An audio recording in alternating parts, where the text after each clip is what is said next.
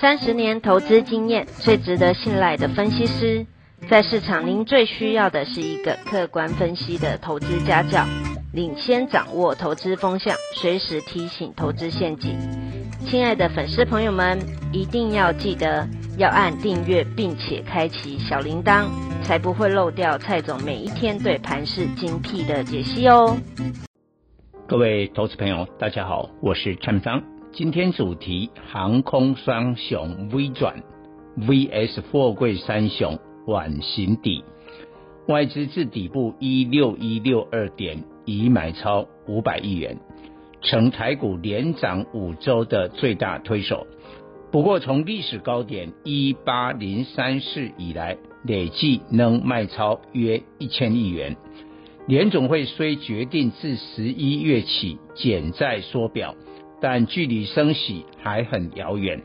国际股市，美国、欧洲率先改写历史新高，雅股担心美元走强，亚币贬值而相对落后。台股是雅股中与美股联动性最高。如果外资认错回补，加上内资动能充沛，台股年底前挑战万八。而在资金面最宽松的明年元月底农历年前，看到一万八千五百点目标价。分析外资至一六一六二点底部以来的买超五百亿元。究竟买什么股票，可作为未来挑战万八的指标股参考？买盘第一是华航二六一零二十七万张，其次长荣航二六一八十九万张，航空双雄合计买超高达四十六万张。美国自十一月八日起边境解封，完整施打两剂新冠疫苗的外国旅客。可以入境，其他各国陆续跟进。台湾预计在两剂疫苗施打率六成时，边境解封，目前三十七趴，但第一剂施打率已逾七成，因此有机会在明年农历年前达到边境解封的门槛。股价永远跑在前面。现在两剂施打率三十七趴，但航空双雄股价。近三周已大涨逾三成。过去历史经验，外资针对长线成长的大型股大买股票后的两个月，股价 V 型反转后，都会有一大段惊人的涨势。最近一次的例子，外资在今年元月及二月大买面板双虎。有达二四零九大买六十五万张，群创三四八一大买三十一万张，合计近百万张。当时友达股价十五元，群创十三元。两个月后的今年四月，友达涨到最高三十五点五元，群创最高三十二点五五元，说明外资大吃货后。波段又涨了一倍以上，外资买这么多股票是有做足功课。友达、群创后来发布的第一季财报 EPS 一元以上，外资已提早掌握面板双虎的获利大跃进，并且漂亮的低点进场。另外，一六一六二点以来，外资回补台积电二三三零七万张。台积电站回六百元以上，对比外资今年来累计大卖超台积电四十三万张，回补的数量仍很少，因此未来外资是否持续回补台积电，将是大盘迈向万八的关键。不过台积电股性稳健，不是中实户散户的最爱。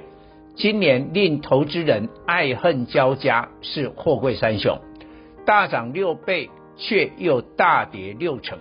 外资自一六一六二点以来买超万海二六一五九万张，阳明二六零九三万张，长荣二六零三三万张，合计约十五万张。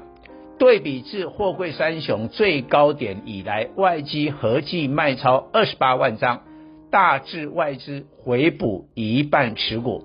其实外资自货柜三雄最高点以来的卖超二十八万张，几乎集中在长荣的二十四万张，阳明万海的卖超数量比想象中来得少。只不过货柜三雄股价一起涨跌，给予外界通通都是外资卖下来的印象。长荣第三季 EPS 十五点一五元。万海十四点五七元，由于万海今年发放一元股票股利，使资本额膨胀。若考虑这个因素，万海实际第三季 EPS 十六元，比长荣更高，表示货柜三雄赚到爆。阳明估计第三季 EPS 也差不多，但价位最低，但外资卖超有限，成为货柜三雄。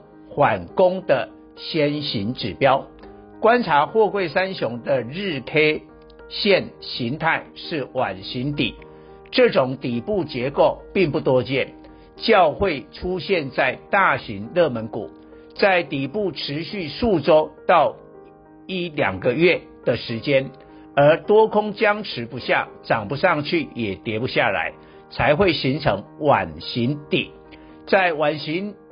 底筑底的漫长过程，市场对这种股票的产业景气前景多空看法截然不同。有人看得很乐观，但也不少人看悲观。晚形底终有一天要多空翻牌，颈线位置若带量突破，多头赢了。一旦晚形底确认，这档股票涨势将一发不可收拾。反之，颈线功败垂成，股价将再度重挫。以晚形底颈线位置而言，长荣一百三十八点五元，阳明一百三十元，万海两百二十一元。结论：货柜三雄晚形底的颈线带量突破，台股攻万八将水到渠成。拜登总统下令洛杉矶及长滩。岛长滩港每日二十四小时作业，但依然塞港，成为美国国安问题。主因有两部分：美国港口硬体设施老旧不足。美国十一年来再次新建全新货柜港码头，是南卡罗来纳港，但今年才通过预算进行投资。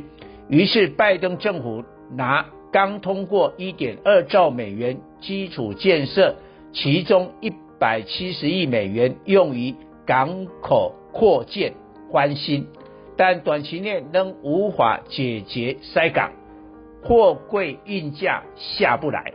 若二零二二年欧美航线的现货平均运价比现在运价基础上降幅不超过六成，二零二二年。货柜三雄业绩将会超过二零二一年，因为每单位货柜成本不变，但明年全球贸易恢复成长态势，整体载货量将上升。另一个是码头工人作业效率过低，美国洛杉矶港移动一个货柜需四十八秒。但中国盐田港只需二十四秒。美国工人效率低，但要求加薪不落人后。明年六月，西岸码头工人工会与资方合约谈判，想必有很多的要求。于是，明年不仅低季，而是上半年运价都处于高档。以上报告。本公司与所推荐分析之个别有价证券无不当之财务利益关系。本节目资料仅供参考，投资人应独立判断、审慎评估并自负投资风险。